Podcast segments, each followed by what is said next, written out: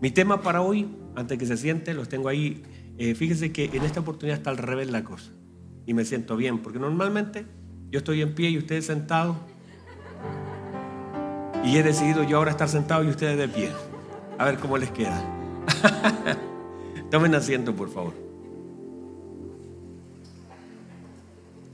Y tengan la actitud correcta para poder recibir lo que vamos a hablar.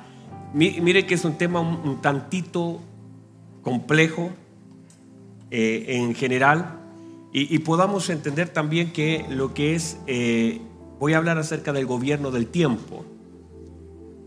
Y quiero tratar de no solamente que sea un tema devocional que nos haga llorar, sino lo más importante para mí es que podamos aprender. Y esa es la gran diferencia en una reunión cualquiera, digo cualquiera, no es que sea común, sino que una reunión regular donde nosotros somos ministrados con una palabra y normalmente lloramos mucho. De hecho, mi hijo, sin música durante hasta un ratito más, cuando usted note que la cosa va para música, ¿sabe por qué? Míreme, porque también la música genera un ambiente. Y ese ambiente también a veces nos lleva a sentir que todo lo que se nos dice tiene que ser con una atmósfera solamente para ir hacia adentro. Pero yo lo que quiero es que nosotros podamos inicialmente mirar esto como, como una instrucción. De hecho, y esto quiero que por favor desde ya lo, lo entendamos, un seminario es justamente poner una semilla, de ahí viene la palabra seminario, de poner semilla.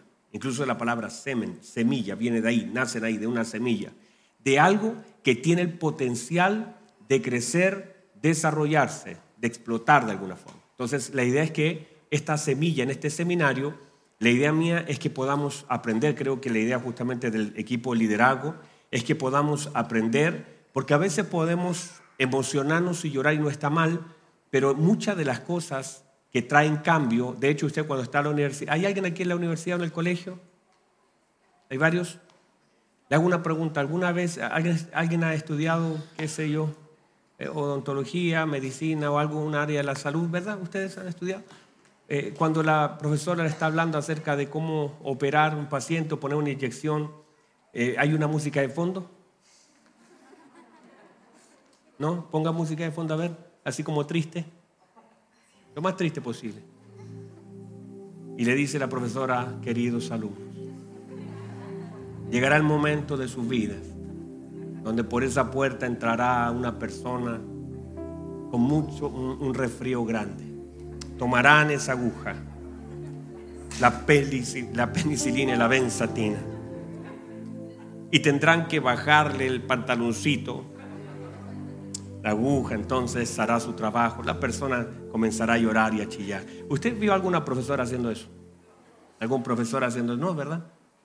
le explica en una pizarra cosas que son prácticas. O sea, no tiene que ver, no tiene que ver en sí con lo que es, con la música que hay de fondo, no tiene que ver con, tampoco con la voz que pongamos, sino con la importancia que le damos a la enseñanza que recibimos. Lo voy a volver a decir la importancia que le damos a la enseñanza que recibimos. Porque si ella, por ejemplo, no pusieran, no pusieran atención a la enseñanza, no sabrían en qué lugar poner la inyección, no sabrían cómo hacer la mezcla, no sabrían el por qué hacerlo. Entonces, el tema es la importancia que le doy a la instrucción que recibo por causa de la importancia que tiene en la vida que vivo. No sé si lo agarraron. Pero es por eso, porque si para usted no es importante, en realidad no importa cómo le digamos, si con música pongamos acá, sé que Andreita, Luquita están haciendo un trabajo importantísimo en, todo esto gráfico, pero eso no, no tiene ningún sentido si a usted no le importa lo que enseñamos. Si para usted no es relevante, no importa si ponemos música, si ponemos, no importa si yo me siento, me pongo mi, mejor chaquetita de, cuero de vacuno, no importa si eh, ponemos eh, un, un rico aroma. Lo importante es si a usted le interesa lo que le estamos dando. No importa quién venga aquí, si está tan ungido, si a usted no le importa, esto no sirve. Entonces, lo más importante es que para usted sea importante el aprender. De hecho, seminario, si a usted le dicen vamos a ir al colegio, ¿qué lleva usted? Cuaderno, un lápiz, ¿verdad? Si usted viene a un seminario y viene solamente creyendo que la mente tiene la capacidad de recibirlo todo, está pero completamente equivocado. Saliendo de este lugar se le va a olvidar todo. No importa lo importante que se dijo. Si usted viene a un seminario, tiene que venir preparado para eso. Es como si va a jugar a la pelota, tendrá que llevar zapatilla, ¿verdad? Santo Dios, nadie dice amén, pero... Entonces, la idea es que podamos aprender que si vamos a un lugar, debemos llevar al lugar las cosas que se requieran para el asunto en que nos convocamos. Bueno, mire lo que dice Primera de Crónicas 12:32 y dicho eso entonces vamos a entrar en el tema. Eh, no sé, ahí me, cuentan, voy a poner un par de minutos acá. Primera de Crónicas 12:32, mire lo que dice. Los hijos de Isaacar, 200 expertos en entender los tiempos, que sabían lo que Israel debía hacer y cuyas órdenes seguían todos sus hermanos. Es el texto base por donde vamos, a donde vamos a llegar. Ahora, gobierno, sé que lo definió em, eh, Sergio, ¿verdad? Y también mi esposa afirmó el concepto, pero gobierno básicamente tiene que ver con la autoridad, administración y el poder que se ejerce. O sea, el hecho es que todo, incluso lo que no gobernamos en nuestra vida, terminará gobernando nuestra vida. Lo que pienso, lo que digo y lo que hago. Básicamente eso, o sea, es lo que yo no sea capaz de gobernar, terminará gobernándome a mí. Por ejemplo, si yo no gobierno mis pasiones, mis pasiones terminarán gobernando mi vida. Si yo no gobierno la ambición, algo de lo que habló Sergio acerca del corazón y del billete que le puso. Ahí tendría que haberse bajado más rápido la, la Vicky, ¿verdad? Fue muy lenta en bajar. si yo no gobierno la ambición, la ambición me va a gobernar a mí. Si yo no gobierno el dinero, el dinero me, va, a gobernar, va a gobernar mi vida. Si yo no gobierno mis relaciones, mis relaciones terminarán gobernando mi vida, mis pensamientos, mis emociones y aún mi lengua. Por eso el gobierno es clave. Eh, Digo esto porque de alguna manera hay personas que están gobernadas por relaciones, hay personas que están gobernadas por emociones, hay personas que están gobernadas por deseos, hay personas que están gobernadas por pasión. Entonces, todo lo que dice de aquello que yo hago, entonces básicamente es un gobierno sobre mi vida.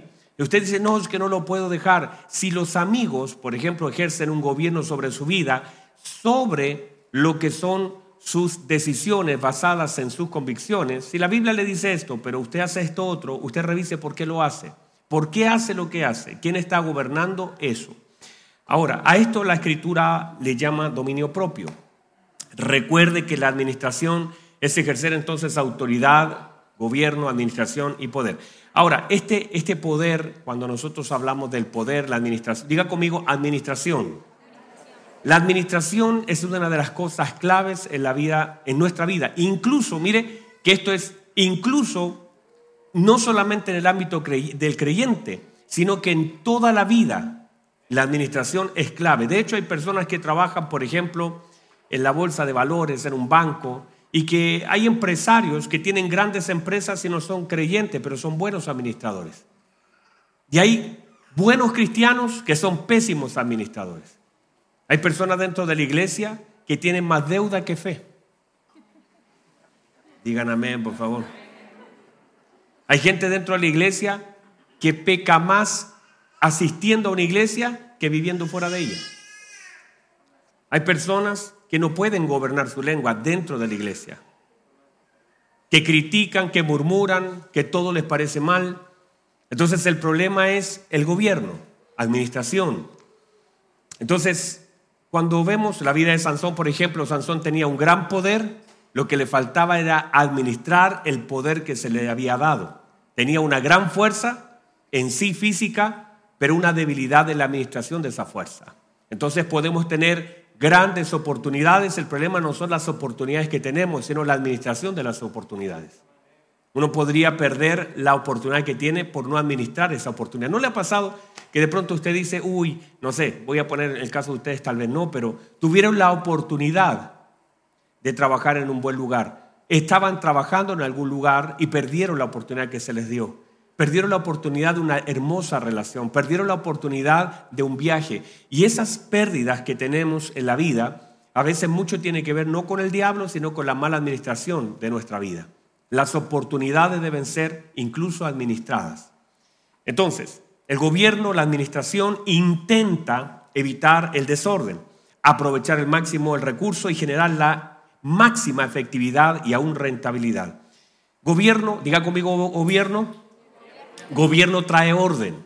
O sea, todo esto es así. Si usted ve, cuando hablan de un desgobierno, ¿verdad? Que hoy día hablamos mucho de eso por lo que pasa en diferentes lugares, países, incluso en nuestro propio país, con algunas situaciones en diferentes lugares. Hablamos y se habla de dónde está el gobierno. ¿Ha escuchado eso, verdad? No, nadie lo escucha, esta no es noticia. ¿Dónde está el gobierno? Dicen cuando hay tanta delincuencia, dicen, ¿y dónde está el gobierno? ¿Por qué? Porque se espera que el gobierno traiga orden. Eso es, eso es lo que se espera, ¿verdad? De hecho, cuando usted va a un lugar y ve todo desordenado, usted dice, bueno, ¿dónde está la administración en, este lugar? Usted va a un, supermercado y todas las cosas están tiradas, todos los precios están cambiados, nadie te atiende. Tú dices, ¿dónde está el administrador de este lugar? Porque se espera que el administrador genere una administración y esa administración genere orden. De la misma manera, nosotros necesitamos, para poder tener vidas ordenadas, necesitamos tener un buen gobierno. De hecho, fíjese por favor que nosotros desde pequeños nos enseñaron a gobernar. Solamente que hay un momento donde ese gobierno se fue perdiendo. Pongan atención. Usted cuando era un bebé no sabía manejar lo que tenía. Las manos le hacía así. De hecho, mi hijito, por ejemplo, Davidito, era que tú lo tomabas en brazo y ¡pum! te mandaba un golpe. Era, pero no sé si hay, conocen niños que, bueno, mi hijo era así, que inmediatamente mi, ahí hay un bebé que de pronto se mueven, ellos no tienen control, gobierno, administración, no administran bien todavía su cuerpo. Tienen piernas, pero no las saben administrar. Tienen brazos que no los, usted le póngale una cuchara a un bebé, va a tirar, no, le va a apuntar a la boca, a cualquier cosa menos a la boca. Tiene manos, puede tomar, tiene la fuerza, lo que no tiene es administración desarrollada aún. Tiene piernas, todavía no sabe caminar. Entonces se le va a enseñar a gobernar su cuerpo. Esa es parte importante de la vida. Luego las palabras. Se cansó mi hermano, está bien, está bien. Nota que no hay, no hay mucho que tocar ahora. Pase por su sobra atrás, hijo. Mire, por favor, es el hecho de que él llegará a caminar, requiere tiempo, requiere instrucción, requiere ayuda, requiere conectar las piernas a su, a su cabeza, saber que hay un paso que dar, saber que esto es uno a uno. Entonces, no es que no lo va a lograr, requiere tiempo, hay un desarrollo necesario. Si usted lo nota de la misma forma, nosotros de pequeño, las palabras, ¿qué son las palabras? Básicamente tú aprendes a hablar por una administración, ya tienes lengua, tienes cerebro, pero ahora hay que conectar ciertas cosas en la repetición, en la administración. Entonces, de pequeño comenzamos a administrar las relaciones, podemos determinar quién es y quién no es. Eh, si usted pone el papá y un extraño, el niño se va a ir porque empieza a administrar las relaciones, sabe para dónde ir, sabe para dónde no ir, sabe de alejarse del riesgo y no. Llega un bebé que, por ejemplo, que no sepa qué fuego y mete la mano y se lo echa a la boca, puede ser. Un niño puede tomar un clavo, veneno, planta venenosa, una araña y, echársela a la boca porque para él todavía no administra riesgo, no administra, no sé si están acá todavía. No tiene la capacidad de administrar lo que ve, no, no tiene esa capacidad, no, no, puede tirarse de cabeza hacia abajo, él no tiene, no tiene las capacidades. Pero de pequeño se nos va capacitando para poder administrar. Para, eh, la mamá dice, eso no, eso caca, le dicen, ¿verdad? no toque eso peligroso, eso quema, se quema, quema. Mire, le ponemos la manito, mire, quema, quema, así como cerca para que vea que quema. Entonces él va discriminando las cosas que queman, las cosas buenas, esto no, esto no se come, esto es malo. Entonces uno va enseñándole, luego los pasitos, vamos un piececito, lo afirmamos, después ya caminando dos pasitos y empieza a administrar. O sea, de pequeño nos enseñan a administrar. Y vamos en la medida que vamos creciendo, vamos administrando. Luego le pedimos que administre otras cosas, administre su juguete, administre su tiempo, bueno, mil cosas. Eso es administración. Ahora note esto, por favor. Cuando nosotros hablamos de este gobierno, hablamos acerca de cosas, por ejemplo, que no podemos sacar. Nosotros no podemos, por ejemplo, extirpar las emociones. Usted no podría orar aquí y decir, pastor, ore por mí, por favor, porque quiero que el Señor saque de mí, por ejemplo, la ira, saque de mí, por ejemplo, el miedo. No necesariamente, son emociones necesarias. De hecho, la Escritura establece que debemos, podemos airarnos, pero no pecar no puedo orar para que se vaya la ira, tengo que orar para administrar lo que siento y ver qué provoca eso en mi corazón y qué hago con lo que estoy sintiendo. Entonces, no podemos suprimir algunas cosas que pasan en nuestro corazón. Por ejemplo, si usted viniera y me dijera, pastor, ¿sabe? Quiero que ore por mí, porque siento una atracción sexual con mi novia. Yo digo, bueno, vamos a meternos en ayuno 40 días, hijo, para que ya no sienta más eso. ¿Qué cree usted que pasaría después de los 40 días? Se tendría hambre y tal vez estaría el mismo deseo. ¿Por qué? Porque es algo natural. Por eso el apóstol Pablo no le, no le habla de suprimir, sino que le habla de huir a Timoteo. Hay algunas cosas que en algún momento tienes que arrancar porque no las puedes manejar hasta que seas capaz de administrar aquello que sientes. ¿No le ha pasado alguna vez que usted ha tenido ganas de pegarle a alguien? Sea sincero, vamos. Vamos, diga amén. Ahí cabe un amén. No, usted no. Usted tiene aureola, usted tiene alas grandes. ¿No ha tenido rabia? ¿Ha querido pegarle a alguien? Al final vamos a hacer un llamado por usted. Ahora, ¿por qué no lo hace? Varias razones. Primero puede ser más grande que usted, no le conviene, ¿verdad? Segundo, porque usted, por supuesto, que cree que esa no es la forma. Bueno, usted va a determinar. El tema es, no es lo que siento, porque eso lo podría sentir. Es, es qué me provoca el sentirlo y cómo puedo administrar para no cometer un error. Es ahí está el punto. Cuando la Biblia dice, por ejemplo, esto, airaos, pero no pequéis, y luego continúa el texto diciendo, no se ponga el sol sobre vuestro enojo. Lo que está hablando el Señor es el gobierno de la ira y el gobierno de los tiempos. Dos cosas importantes. Aquí hay un doble gobierno. O sea, es que debo gobernar lo que siento. Aírense, no pequen. Desde lo que siento hasta lo que hago hay una administración. Estoy sintiendo ira, Ahora el Señor dice, no pequen. No hagan un pecado de lo que sienten. Ahí está la administración. ¿La ven? Luego dice, no se ponga el sol sobre vuestro enojo. ¿Qué quiere decir? Está diciendo que hay tiempo. O sea, está diciendo el sol. Que no se ponga el sol sobre vuestro enojo. Está hablando de tiempo. O sea que lo que siento lo tendré que administrar en un periodo de tiempo antes y el sol será una señal. Ahora usted dice, pastor, pero me estoy enojando en la noche. ¿Cómo le hago? Porque hay una verdad más profunda, pero se entiende acerca del tiempo y, acerca del gobierno. Gobierno de tiempo, gobierno de ira. Gobierno. Ahora, note por favor, ya voy a explicar esto un poquito más. Conducta es gobierno, es administrar lo que hago. Ya aprendimos entonces a usar las piernas, ¿verdad? Aprendimos a usar los brazos, aprendimos a usar las palabras, pero ahora estamos especializándonos, siendo más precisos. Estamos gobernando los pensamientos, gobernando las finanzas y en mi caso, en este tema puntual, tiene que ver con el tiempo, el gobierno del tiempo. ¿Vamos ahí bien? Muy bien.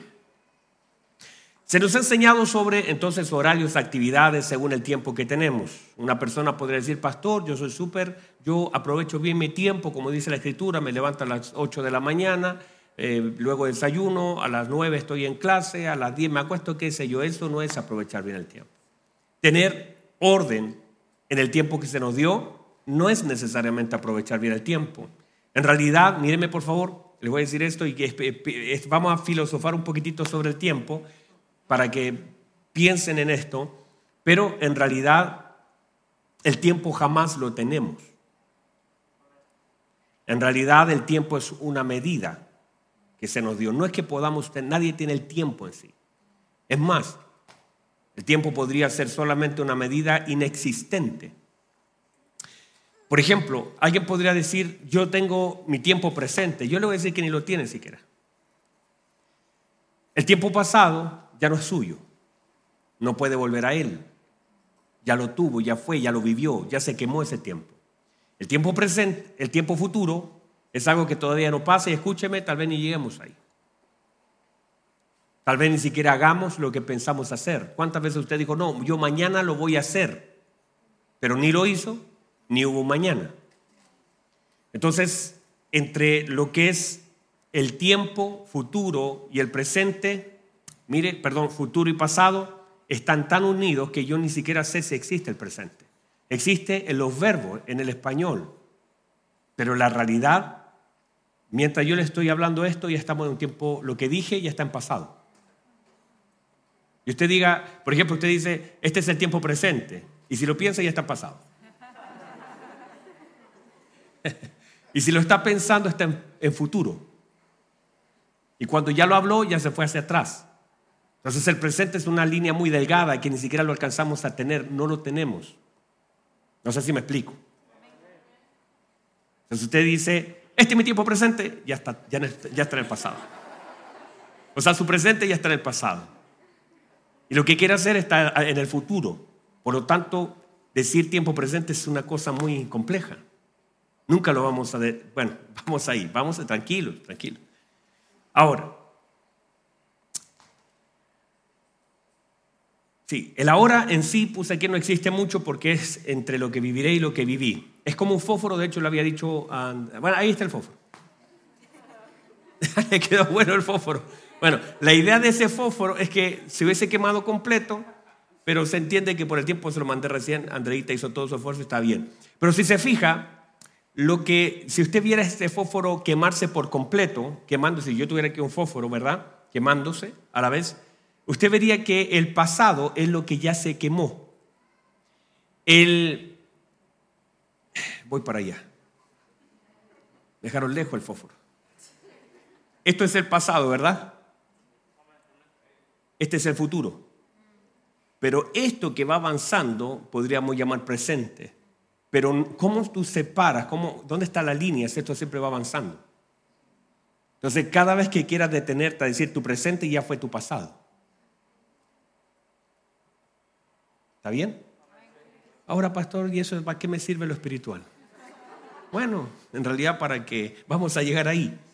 ¿Por qué me sirve? Porque es importante, porque si no tenemos claridad de lo que es el tiempo, ¿cómo lo podemos administrar? ¿Cómo vamos a administrar si no hemos pensado qué es el tiempo?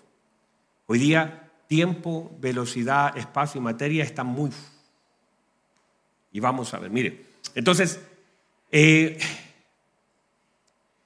déjenme buscar. Eclesiastés, mire lo que dice, 3.15 dice, aquello que ya fue, perdón, aquello que fue, ya es y lo que ha de ser fue ya. Se nos pone más complicada la cosa. Hablando, eh, en el capítulo 3 se habla de que todo tiene su tiempo y todo tiene su hora. Y todo lo creado, dice la escritura. O sea, a nosotros es como decir, Dios no vive en la eternidad. Es la eternidad que vive en Dios. Porque Dios no es retenido por tiempo, materia o espacio. O sea, Dios no tiene tiempo, Dios vive en un eterno presente. ¿Me entiende? Por eso Él dice, yo no, seré, yo no fui. El Señor, eh, Moisés le dice, ¿y cómo, cómo le digo a Faraón que te llamas? Dígale que yo soy. Estoy en un eterno presente. ¿Estamos ahí? Entonces, el punto es ese. Este eterno presente en el que vive Dios no está afectado, por eso aquello que fue ya es y lo que ha de ser fue ya. Dios restaurará lo que pasó. ¿Cómo Dios puede restaurar lo que pasó? A menos que no se mueva en una línea de tiempo donde Él pueda ver a mis hijos, pueda ver a mis padres, pueda ver a mis abuelos. En Él no hay tiempo porque el tiempo no gobierna a Dios. Él creó el tiempo para nosotros como una medida, pero no que lo mide a Él. Por eso para usted cuando le decimos, hermano, vamos a pasar la eternidad con Dios, a usted dice, ¿qué eternidad? ¿Cómo? ¿Cuánto tiempo? Eternidad. No, pero, pero, ¿cuánto es eso? Eternidad. ¿Y quién creó a Dios? Y empieza ahí usted. ¿Y cómo? Pero, eh, porque la eternidad es un concepto que no podemos explicar, porque como nosotros estamos metidos en el tiempo, el tiempo gobierna la vida del hombre, entonces la eternidad es una cosa que está fuera de la mente del hombre. Santo Dios, este tiempo no se puede guardar, no se puede retroceder, no se puede evitar, no se detiene, no se acelera. Es tiempo, es una medida. Mire lo que dice, ¿estamos ahí todavía? Mire lo, que dice la escritura, Primera de Crónicas 12:32, lo acabamos de leer, de los hijos de Isaacar, 200 expertos en entender, mire, 200, ¿cuántos eran? En, en expertos, dice la escritura, ¿en qué? En entender los tiempos. ¿Qué entendían ellos?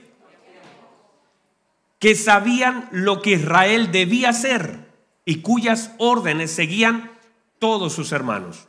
Génesis capítulo 49, cuando se habla acerca de Isaacar, que es un hijo de Lea, cuando se habla de Isaacar, eh, se le da una profecía. Jacob da una palabra, una palabra profética a todos sus hijos, y esta es la palabra que se le da a Isaacar. Mire, uno podría pensar que Jacob dijo, vas a entender los tiempos, serás pero poderoso, serás líder, pero no le dice eso. Mire lo que le dice. Isaacar, no sé si está en la pantalla, ¿no? Bueno, ahí sí lo pueden buscar, Génesis 49, 14 y 15. Dice, mire, esto.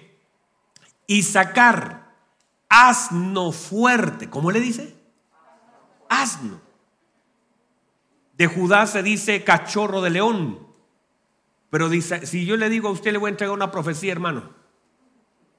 Tengo una palabra de Dios para ti. Asno. ¿Cómo se sentiría usted? Por último, águila, ¿verdad? asno. Que te diga asno tu padre, sabiendo lo que es un asno y lo que representa, es violento, ¿verdad?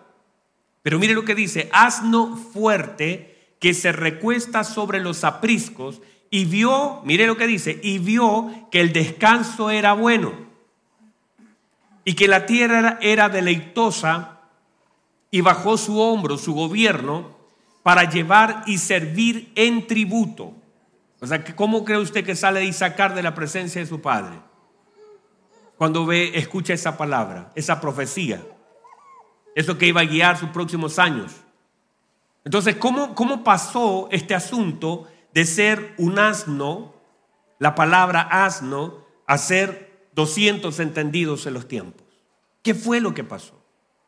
¿O será que las palabras de un padre no necesariamente podrían determinar la vida de un hijo? ¿O será que de pronto el Señor puede saber lo que un padre dijo, pero lo que un padre dice no necesariamente determina la vida de un hijo? No importa si la palabra la entregó quien sea que la haya entregado. La única palabra que puede determinar la vida de un hijo es la palabra de Dios. Ahora note esto, por favor. Cuando se habla de entendidos en los tiempos, entonces sabían el cuándo y el qué. Noten, por favor, asno fuerte. El asno en sí no es malo. Si uno lo ve bien, no es que los animales sean malos en sí. El asno no es malo, pero representa algo, representa torpeza, representa, mire, cuando usted, cuando usted le dicen, eres un burro, ¿qué se le viene a usted a la cabeza? que porfiado, ¿verdad? Esas características propias de algún animal, por eso se habla del león de la tribu, porque se determina que en la comparación con algún tipo de animal hay ciertas características que gobiernan. En el caso del asno tiene que ver con esto, mire, con qué es duro, porfiado, es fuerte, tiene capacidad de llevar grandes cargas, pero cómo usted ha visto que de pronto la gente en, esas películas o en la general, que el, el burro no quiere avanzar. Es porfiado. Tiene un cerebro menor, menos capacidades. Y no solamente eso, le dice, asno fuerte. Si es fuerte, míreme por favor, si es fuerte quiere decir que le van a poner más carga. Quiere decir que va a servir para llevar más cosas, que van a cargarlo mucho más. Y mire lo que dice, que disfrutó del descanso, que vio que el descanso era bueno. ¿Qué quiere decir eso en pocas palabras? Que era flojo. Eso es. Asno fuerte, que vio que el descanso era bueno. O sea, flojo. Era un asno flojo. Mal, ¿verdad? Pobre Isaac, le, da pena a Isaac, ¿verdad? Qué pena más grande. Y dice, no solamente eso, y dice que, mire, mire lo que dice, y vio que el descanso era bueno y que la tierra era deleitosa. O sea que era flojito, cabeza dura, porfiado y le gustaba pasarla bien. Vio que la tierra era para deleitarse. O sea, miró y dijo, bueno, aquí estoy para pasarla bien. Uh, y ahí, ahí, ahí sí que tenías que... Tum, tum, tum, tum, tum. Ahí tenías que me acompañar. Entonces ve que lo que está diciendo es que está soltando una palabra sobre su hijo. Y dice, mire, mire lo que dice. Y bajó su hombro para llevar y sirvió de tributo. Quiere decir que no peleó su lugar, sino que su gobierno, su hombro, su cabeza la bajó y comenzó a servir. Prefirió servir que pelear. Se lo resumo. Viene entonces Jacob llama a su hijo Isaacar, llama a todos sus hijos y comenzó a entregarle una palabra a cada uno de ellos. Y esa palabra era la bendición de un padre sobre su hijo. Y le dice, Isaacar, eres un burro fuerte, te van a cargar mucho. Adicionalmente a eso, eres porfiado, cabeza dura, te gusta pasarla bien, te gusta ser flojo. Así que no vas a pelear un lugar, sino que vas a perder el tiempo deleitándote y vas a servir a otros por no pelear el lugar que deberías pelear y tener. Muchas gracias por venir, hijo. Dios te bendiga. ¿Qué tal? ¿Qué piensa usted con eso? Si el que te lo está diciendo un padre, un profeta, un patriarca, un hombre de Dios, eso te marca, ¿verdad? Alguien diga amén. Bueno, el tema es que dentro de estos hijos de Isaacar, que fueron creciendo a lo largo del tiempo, en muchas oportunidades uno los ve relevantes. Mire, por favor, hay muchas tribus que se van destacando en Israel, y yo me di el trabajo de leer mucho sobre Isaacar, pero no encontré mucho de aquello que Isaacar hizo en general. Hasta que llegamos a este punto donde aparecen crónicas este pequeño grupo, míreme por favor, es un pequeño grupo de miles de personas. O sea, cuando se hablaba de salir a la batalla se encontraron 76 mil hombres, pero cuando se trató de encontrar un grupo principal, experto, se encontraron 200. Pero este grupo era tremendo, los 200. Y aquí es donde yo quiero llevarlos porque Puede ser que haya una gran multitud, pero hay algunos aquí que estén interesados en lo que ahora mismo estoy hablando, porque Dios te podría dar en la medida que tú también busques y consideres esta palabra, sacarte para levantarte. Es Dios el que te da la oportunidad, pero eres tú el que la aprovecha. Ah, yo no sé si alguien reciba eso. La Biblia dice, tiempo y oportunidad a todos acontecen. O sea, Dios te da una oportunidad en la medida del tiempo. El problema no es la falta de oportunidad ni la falta de tiempo, sino la falta de haber entendido y aprovechado la oportunidad en el aprovechamiento del tiempo que Dios te da. Estos 200 son una excepción en toda la escritura y se ha predicado mucho sobre ellos. Tal vez usted lo ha escuchado millones de veces, pero yo quiero repasar unas cositas importantes. Primero, que habla de que estos 200 eran expertos eran profesionales o la Biblia los declara principales, príncipes, primogénitos, primeros príncipes, primeros, expertos, profesionales, dedicados. ¿Qué quiere decir esa palabra? Una persona dedicada, enfocada e instruida, profesional. Si usted tuviera un... Están acá todavía, ¿verdad? Si usted, por ejemplo, tuviera una enfermedad grave ahora mismo, usted dijera, no, mire, como que me duele aquí, tengo no sé qué, yo un tumor acá por este lado. Yo dije, no, mire, yo tengo un amigo, sí, sí, está, está estudiando, vaya donde él. Y usted lo ve y ve su, un cuchillo medio poco afilar, una camilla media rota, un delantal lleno de sangre. le dice, acueste, se lo voy a examinar.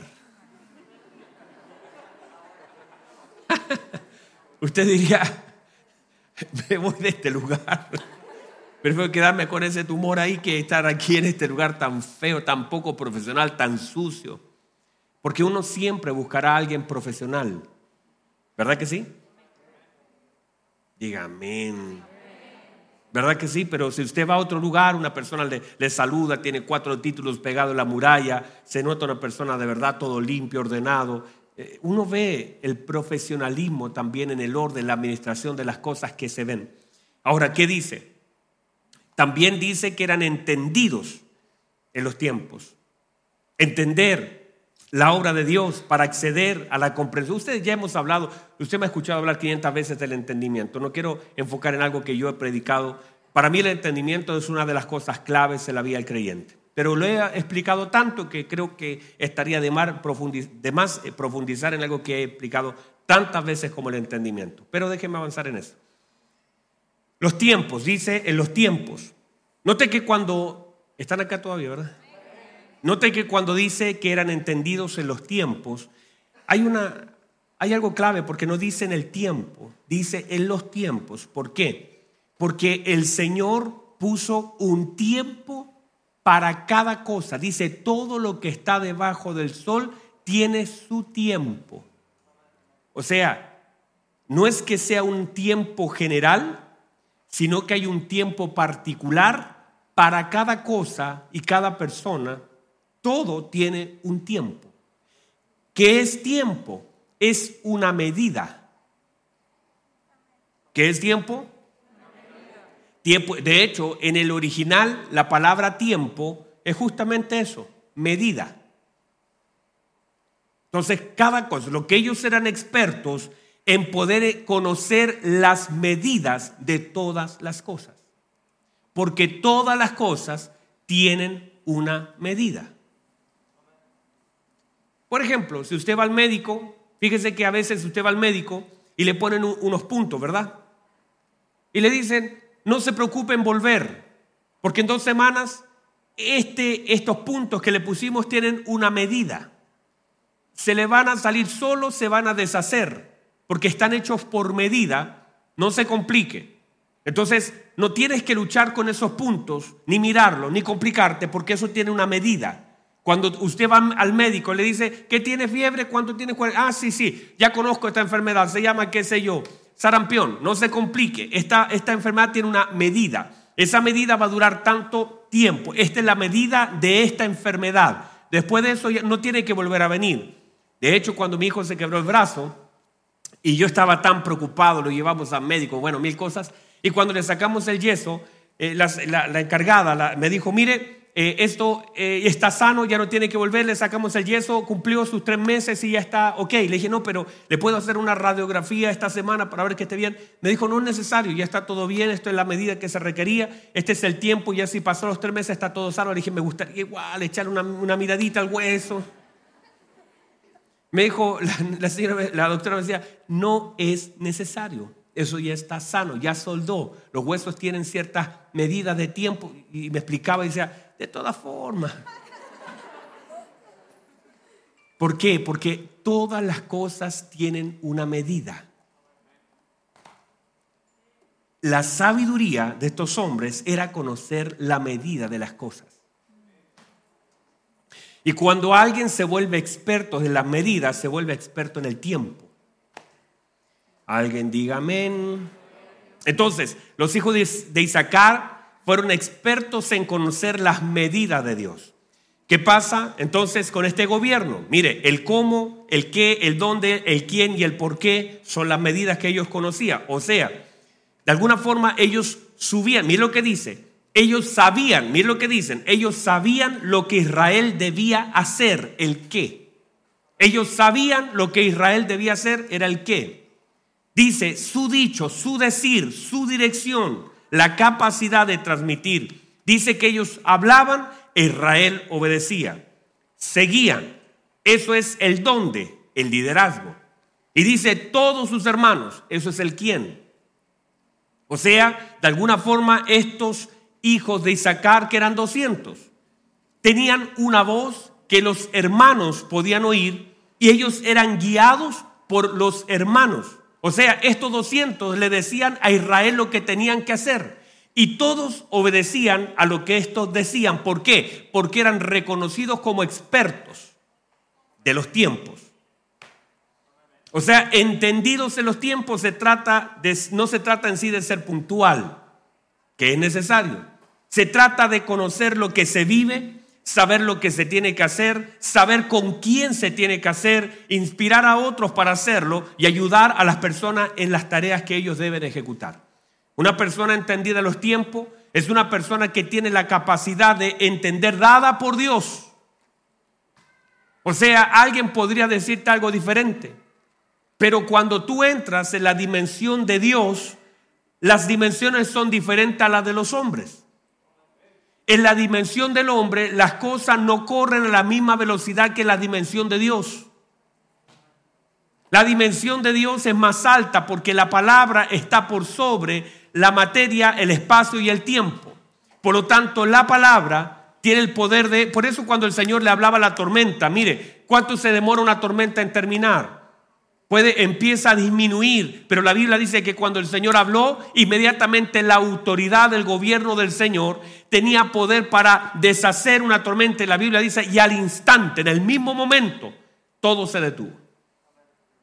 La zarza no se podía quemar. ¿Por qué? Porque la zarza requería tiempo. Dice la Biblia que Moisés dice, esta zarza es muy extraño, me voy a acercar a ver. La zarza era normal que ardieran en el desierto. Lo anormal era que una ardiera y no se consumía. Porque esa zarza que requería para quemarse tiempo.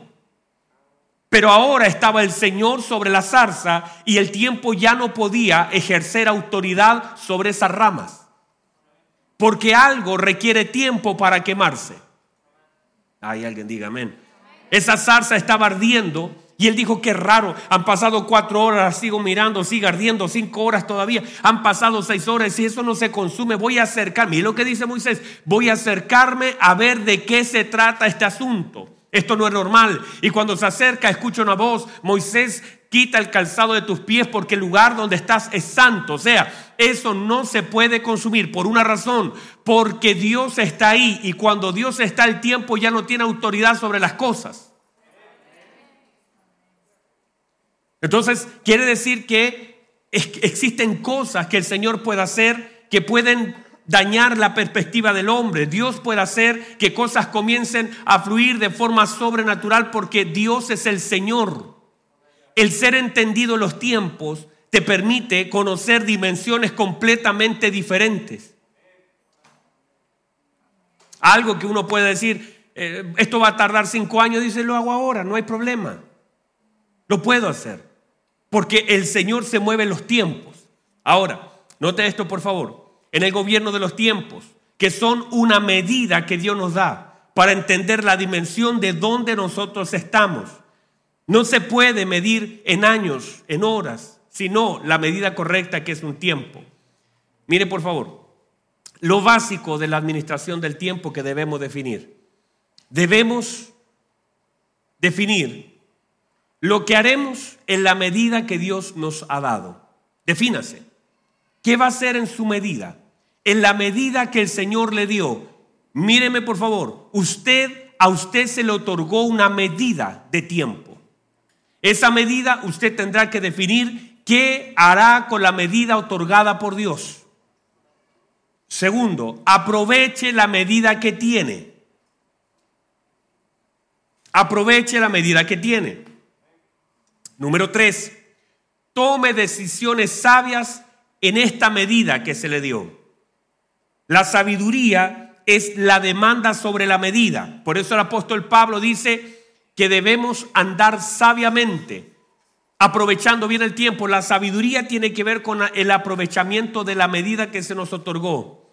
O sea, ya que podríamos nosotros, no podemos intervenir el tiempo, nadie puede intervenir el tiempo, Debemos saber lo que tenemos que hacer en el tiempo que el Señor nos ha dado. No lo puedes intervenir. La medida se va a gastar en sí misma. Diga conmigo tiempo. Diga conmigo velocidad. Diga conmigo espacio. ¿Por qué hago así? Porque están desanimados. Diga conmigo otra vez tiempo. Diga conmigo velocidad. Y diga conmigo espacio. Pensemos que de aquí a Temuco hay 680, 700 kilómetros, más o menos, ¿verdad? Amén. Listo. Pensemos cuánto nos tardaríamos en llegar a Temuco. Pero eso, usted me haría una pregunta. Depende. ¿Verdad que sí? Si yo le digo, ¿cuánto nos tardamos en llegar a Temuco? ¿Qué, qué diría usted? Primero, me diría el espacio, ¿verdad? Que hay y decir ya 700 kilómetros. Y ahora usted me diría, pastor, ¿y cómo nos iríamos? Y eso, ese cálculo de velocidad y distancia, te genera una hora. Si yo le digo vamos en avión a, 700 kilómetros por hora, ¿cuánto nos tardamos en llegar? Vamos, vamos, matemática.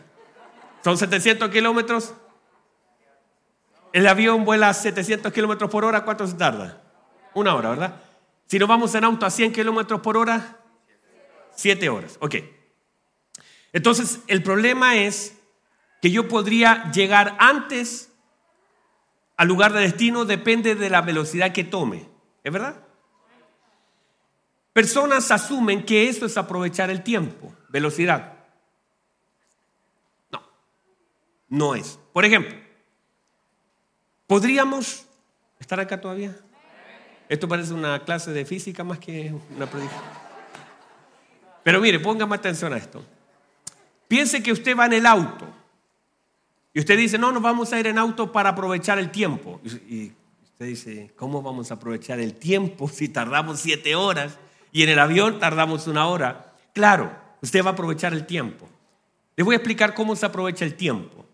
Porque como son siete horas, le alcanza para escuchar unas siete predicaciones de la serie La fe de Dios.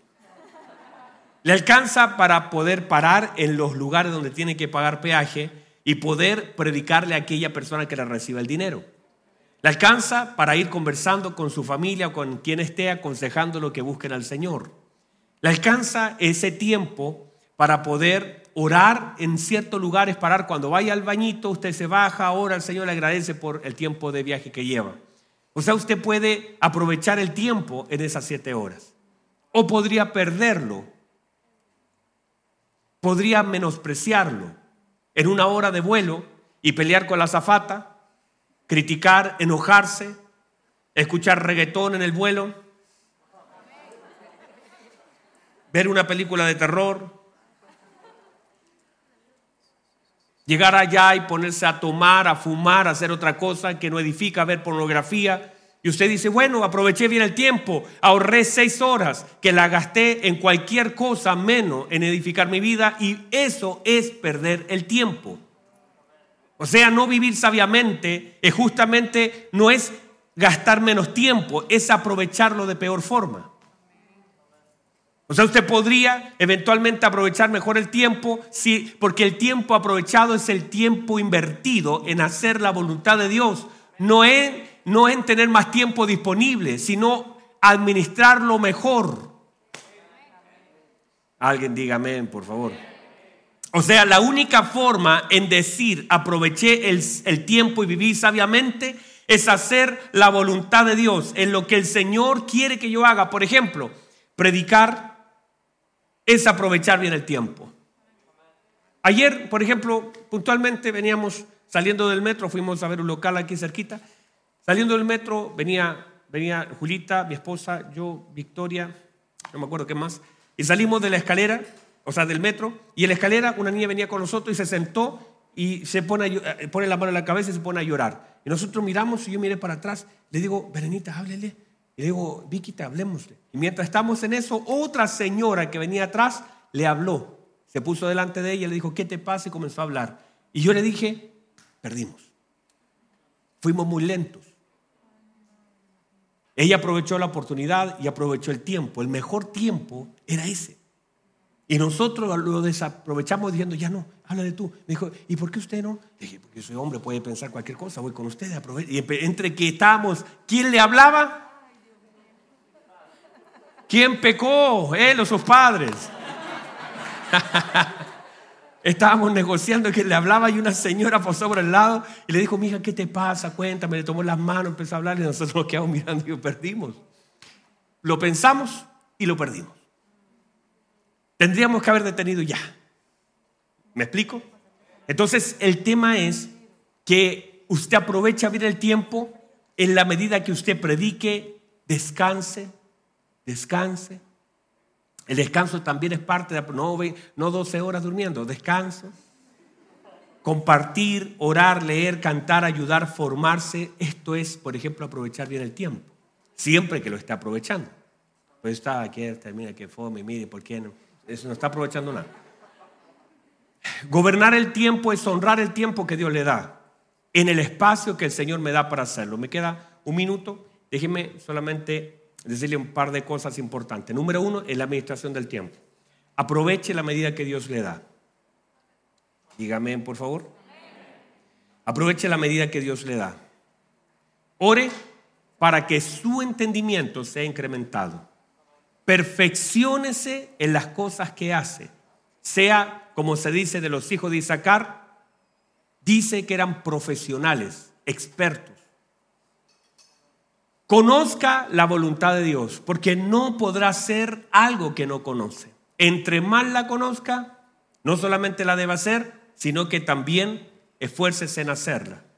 Considere lo que hace y cambie las excusas por razones. O sea, uno podría dar una excusa para no hacer algo o podría encontrar una razón para hacerlo.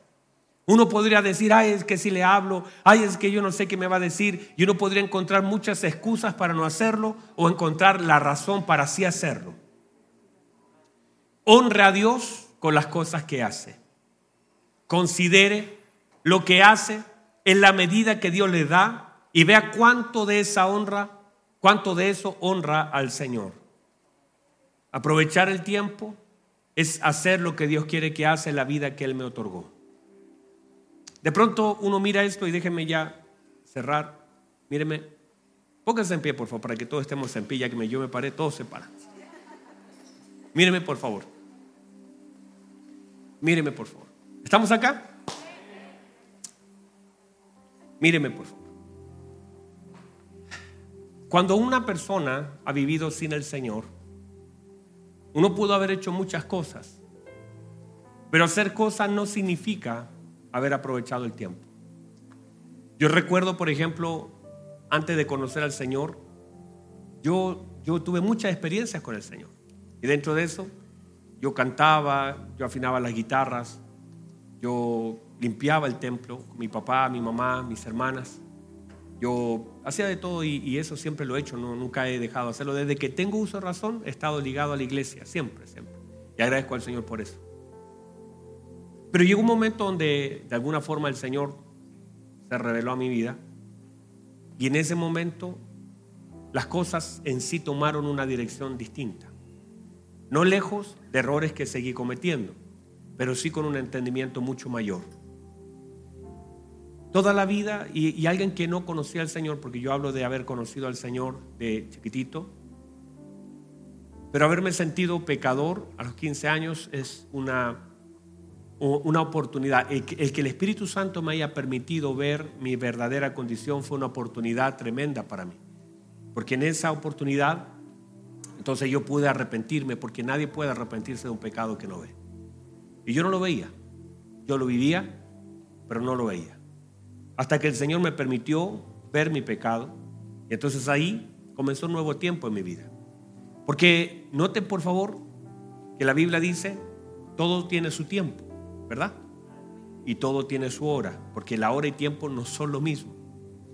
La hora, cierto, va marcando ciertas cosas. Por ejemplo, yo prediqué aquí 40, 45 minutos.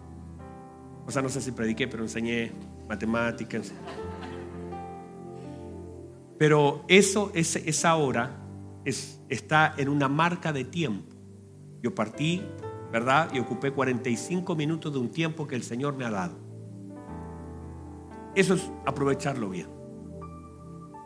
Uno, uno podría estar aquí ahora mismo y no darse cuenta de que el Señor tiene la capacidad de cambiar las medidas. Note por favor, la Biblia dice que Dios es el que muda los tiempos.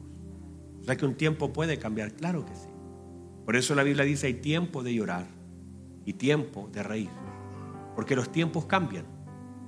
Y hay un gobierno de Dios sobre los tiempos. O sea, los tiempos no gobiernan.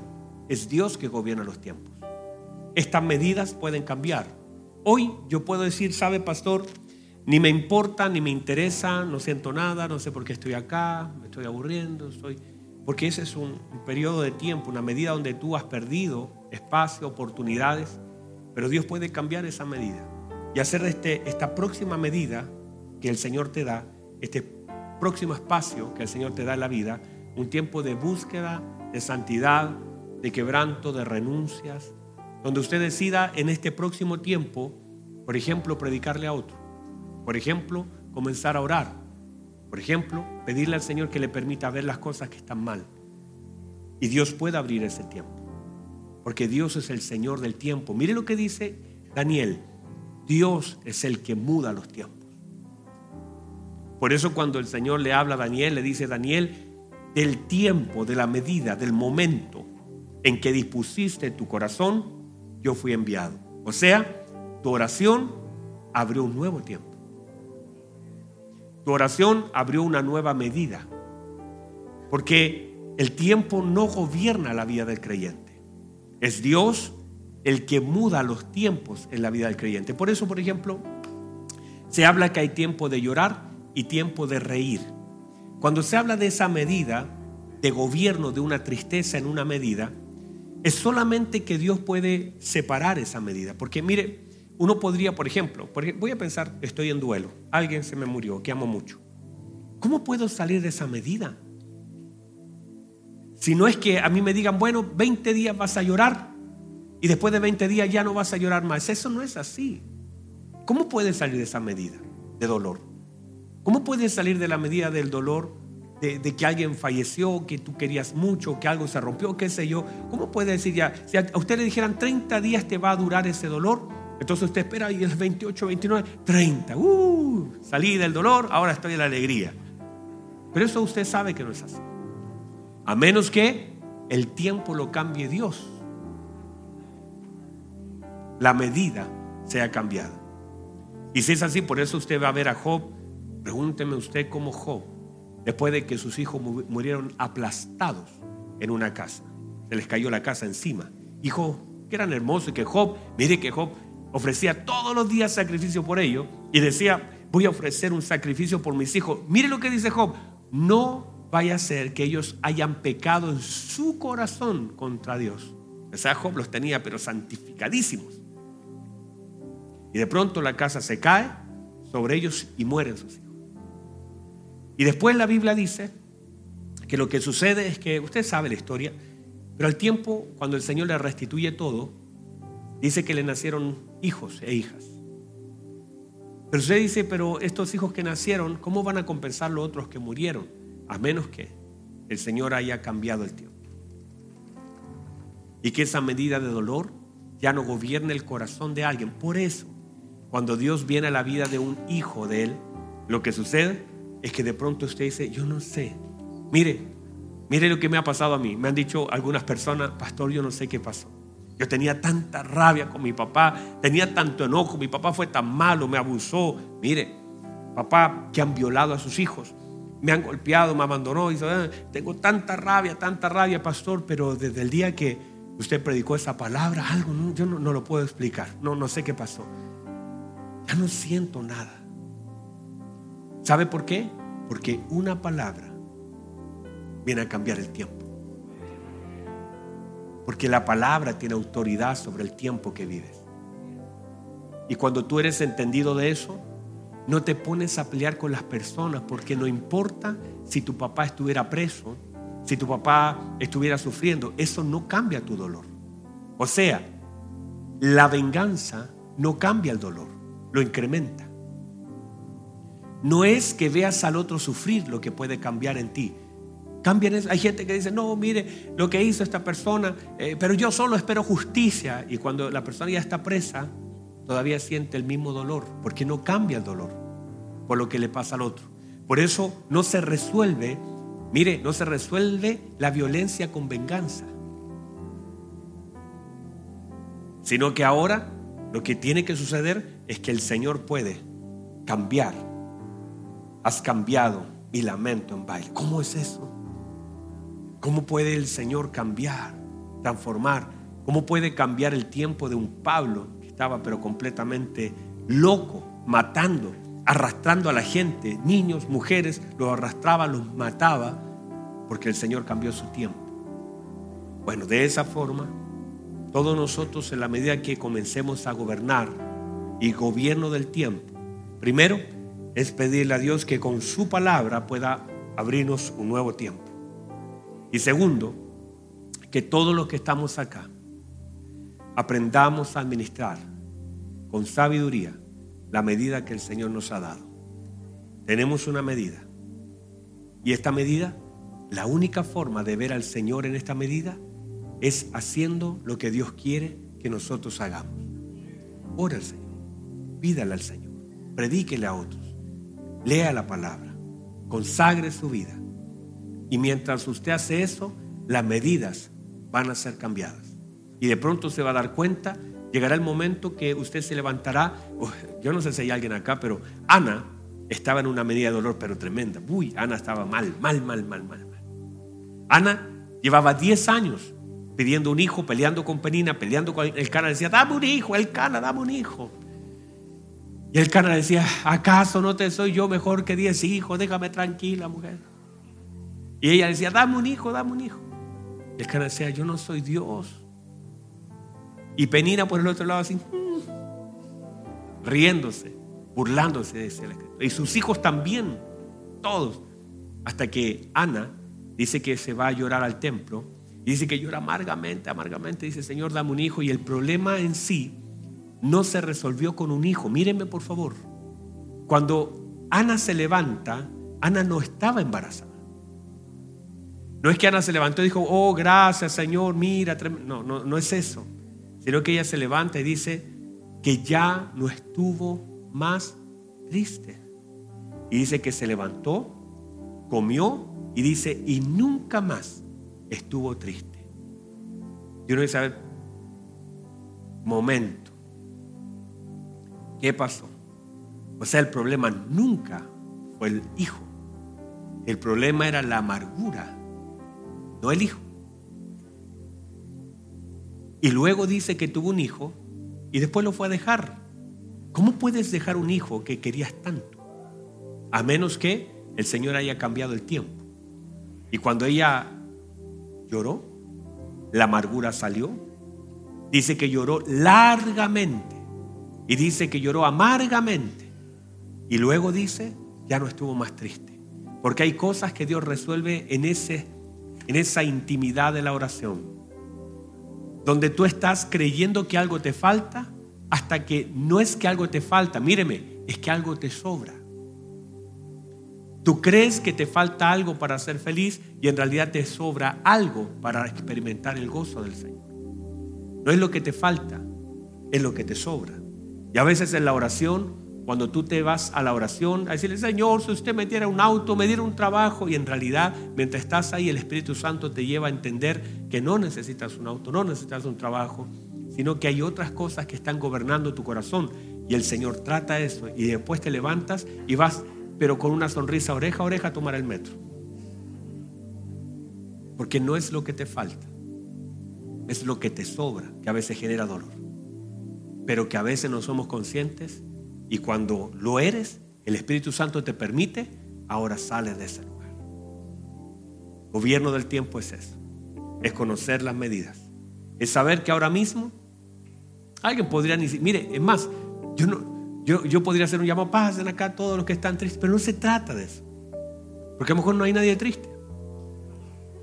Y a lo mejor tendría que cambiar el, el llamado decir, bueno, pasen acá los que quieran un auto. Y a lo mejor nadie quiere un auto. Se trata de que aprovechemos el tiempo. Se trata de que honremos a Dios en la medida que se nos dio. Se trata, mire, le digo cuál es el tiempo mejor aprovechado. Es el tiempo de conocer a Dios. Es el tiempo de buscar a Dios. Es el tiempo de amar a Dios. Es el tiempo de honrar a Dios. Es el tiempo de vivir en Cristo. Eso es lo mejor que puede hacer. Aproveche el tiempo. Este tiempo, este seminario, haya servido para por lo menos moverle algo y que usted diga algo voy a hacer con lo que el Señor ya me ha dado. Yo le voy a pedir que cierren sus ojos un momento, por favor. Cierren sus ojitos un momento, ahí donde está. Y sé que quizás te puedan ser o no ser consciente, no lo sé. Pero por un minuto, y piense que, que va en este próximo minuto, trate de ser lo más claro, certero, consciente posible. Y dígale al Señor, yo, y mire, mire el tiempo que usted ha vivido en el Señor. Y sea sincero con Dios para decirle, yo no he orado, Señor, yo no he leído la escritura, Señor, yo no, no he predicado a otros. Vengo acá y a veces, o al lugar que vaya, de donde usted sea, y de pronto lo que sucede es que voy, vengo, voy, vengo. No está cansado de eso ya. No está cansado de vivir una vida de sube y baja, una vida donde a veces llora con una canción media de adoración, pero luego parece que nada cambió y, y se va igual. No, no le pasa que hay algo que está mal y que necesita que el Señor pueda intervenir en este tiempo. Que tal vez hayan ciertas amarguras que gobiernan su vida en este tiempo, pero que Dios le ha hablado que Él puede cambiar ese tiempo. Y que el tiempo de dolor ya lleva demasiado tiempo. La Biblia dice, invierno y verano no faltarán sobre la tierra. No puedes estar toda la vida en un invierno. No puedes toda la vida sentir amargura en tu corazón. ¿Por qué durante un minuto no eres sincero con el Señor? Hay oraciones que yo no puedo hacer por ti. Y le dices, Señor, yo, yo, yo no quiero vivir igual. Yo quiero sembrar mi vida los próximos años. Si usted me da un tiempo más, una medida adicional. Ya sé que en mi pasado no puedo hacer nada hacia atrás. Yo no puedo intervenir. Mi futuro ni siquiera está en mis manos y mi presente no existe. Señor, en esta medida que usted me pueda dar, si usted me permite extender esta medida esta semana, permítame buscarle, conocerle, hágame experimentar el gozo de su presencia. Señor, ayúdeme. Yo de verdad que quiero amarle. Estoy cansado de vivir la vida que vivo, de la forma en como la he vivido hasta aquí. Pero usted puede cambiar eso. Ayúdame, por favor. Ayúdame. Ahí donde está, por favor, alguien, un minuto. Si hay algo en lo que usted pueda darse cuenta que, que no ha hecho, o está aquí por estar, o le ha costado, ¿por qué no tiene un minuto? Un minuto, un minuto, 60 segundos de ser genuinos con el Señor y de expresarle conscientemente lo que está mal y tal vez Dios pueda levantar aquí uno o dos que sean entendidos en los tiempos. Y si alguien pudiera orar en esa dirección y decirle, me quiero preparar para ser experto, para entender, para que usted, Señor, abra mi entendimiento, para dar un consejo, para saber cuándo entrar y cuándo debo salir. Cuando usted, Señor, me permita, oh Dios, usted, yo siento que está abriendo los tiempos sobre mi vida. Vamos, alguien aquí que diga, Señor, yo quiero saber, quiero conocerte a ti, quiero administrar bien lo que usted me ha dado. Yo necesito, y si hay alguien aquí que dice, Señor, yo estoy acá, pero en realidad hace rato que ya ni siento su presencia. Hace tiempo que yo no, hay algo que no se me estremece en el corazón, pero estás aquí y dices, Señor, yo eso ya no quiero vivir así. Señor, que otra vez la zarza vuelva a arder que otra vez los huesos sean encendidos, que otra vez la nube comience a entregar su maná, que otra vez vuelva, Señor, ese viento recio que llene la casa. Toca mi corazón, Señor. El tiempo de la canción ha llegado. Es tiempo de amor, dice la Escritura. Levante sus brazos al cielo y por unos segundos, unos minutos, Sosténgala en alto y dígale, Señor, por favor, haga de este tiempo el mejor tiempo de mi vida. Haga de los próximos años, si usted me concede vivirlos, Padre, levante en mí ese sacar. Tal vez mi padre dijo que era un burro, mi mamá me abandonó, tal vez la gente dijo que no llegaría a ninguna parte. Estoy condicionado por tantas personas que hablaron en contra de mí, pero usted puede cambiar y sacar de mí algo diferente. Usted puede hacer de mí un y sacar, un darme entendimiento, saber lo que tengo que hacer, darme una palabra de consejo. Usted puede levantarme aún en medio de todas las maldiciones que fueron soltadas sobre mi vida. Usted puede abrir mi entendimiento para que sea yo una adoración para usted. Levante sus manos al cielo un minuto, dígale Señor, yo no estoy condicionado por lo que la gente ha dicho de mí, ni siquiera mi familia. Yo me determino por lo que su palabra ha establecido sobre mi vida. Y yo en el nombre de Jesús, yo te bendigo en el nombre de Jesús. Así te bendiga el Señor. Así te bendiga el Señor abriendo el entendimiento sobre tu vida, llenando tu corazón de su Espíritu Santo, que puedas sentir otra vez el fuego arder en tu espíritu, que otra vez sientas pasión para servirle, que estés dispuesto a dejarlo todo por servirlo a Él, que otra vez, otra vez el Señor venga a remover algo en tu interior, que otra vez vuelva el deseo de orar, de renunciar, de expresar aún delante de las personas tu amor hacia Él. Que no tenga que empujarte nadie para que lo hagas, sino por las noches. Hay un tiempo donde lo separes y lo consagres para Él porque lo amas, no porque buscas algo, sino porque desea buscarlo a Él. Levante sus manos un minuto, te bendiga el Señor. Haga el Señor abrir en este tiempo el entendimiento de ustedes.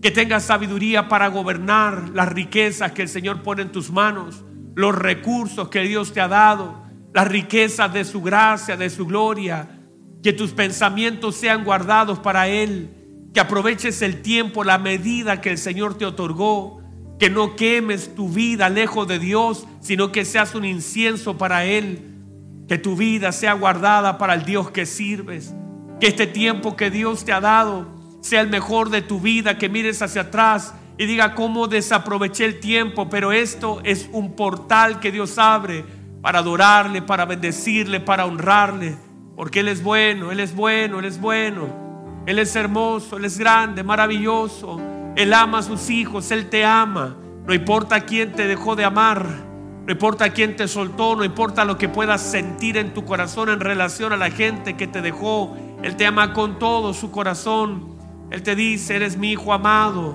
Eres mi hijo amado. Levanten sus manos un minuto, Padre, gracias. Gracias por este momento tan especial donde su presencia, mi Señor, está aquí, está aquí. Señor, llene el corazón de sus hijos. Otra vez encienda la llama en su corazón. Fluya, Señor, con poder sobre sus vidas. Haga, Señor, de este tiempo el mejor tiempo de sus vidas. Muestre su gloria, muestre su gloria. Señor, gracias.